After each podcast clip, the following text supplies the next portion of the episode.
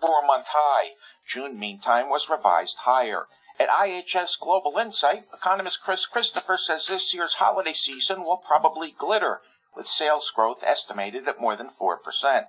Also pointing to strong consumer demand, consumer confidence in the economy. The University of Michigan reports its consumer sentiment index for this month rose to a 14 month high. Since the start of the year, the economy has added more than 1.7 million jobs. Anthony Del Giudice, Bloomberg Radio. All of the 10 main industry groups in the S&P 500 declined today. Energy shares tumbled 1.5%, extending a decline this week to 3.7% as crude prices have fallen. There's concern that global oil demand is slowing.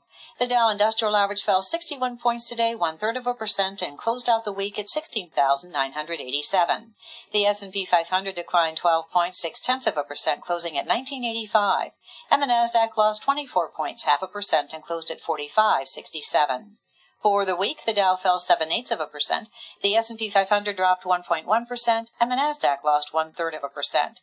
Citigroup is said to be preparing to file to take one OneMain Financial public by the end of the month.